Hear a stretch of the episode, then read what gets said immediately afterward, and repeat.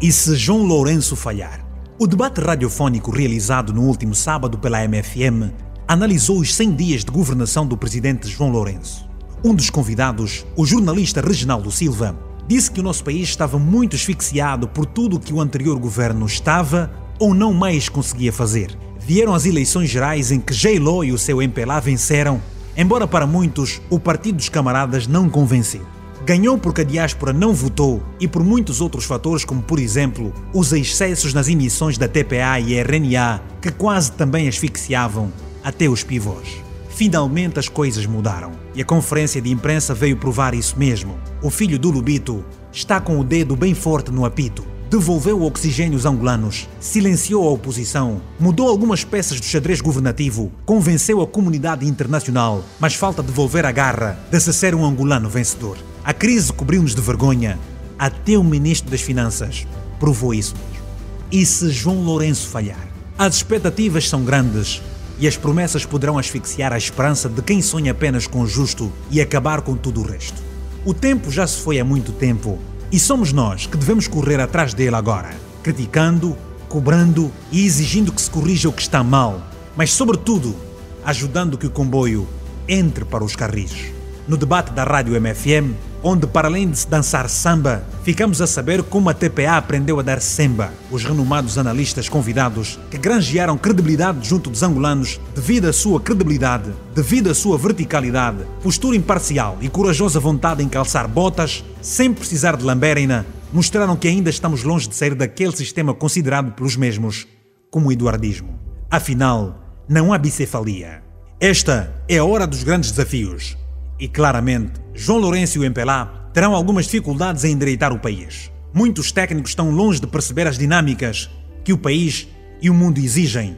Estão viciados pela preguiça, pela grande vontade de não fazerem e, pior do que isso, não deixarem que os outros façam. J-Law, aos poucos, reconquista a alma vencedora do povo. Com paciência de sempre, este dá-lhe o cartão verde para fazer e fazer o que deve ser feito, mesmo que Portugal saia das contas. Mudar. Mudar um sistema que esteve perto de calcinar por teimosia, por arrogância, corrupção e burocracia não será em pouco tempo. A burocracia em muitas instituições, no global, é pior do que a corrupção.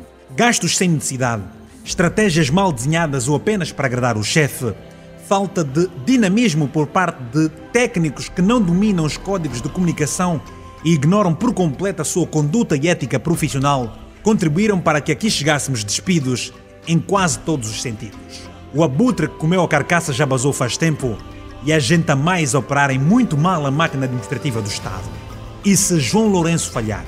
Angola voltou a ter oxigênio em apenas 100 dias de governação do novo executivo, que precisa de experimentar outras reformas para tornar execuível os seus planos de desenvolvimento.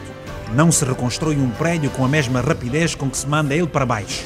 Corajosamente, e devido ao sistema viciado, os cofres do país foram brutalmente assassinados e cabe a nós voltar a enchê-los. Estamos aqui para ajudar, sem sermos confundidos ou conotados como revus.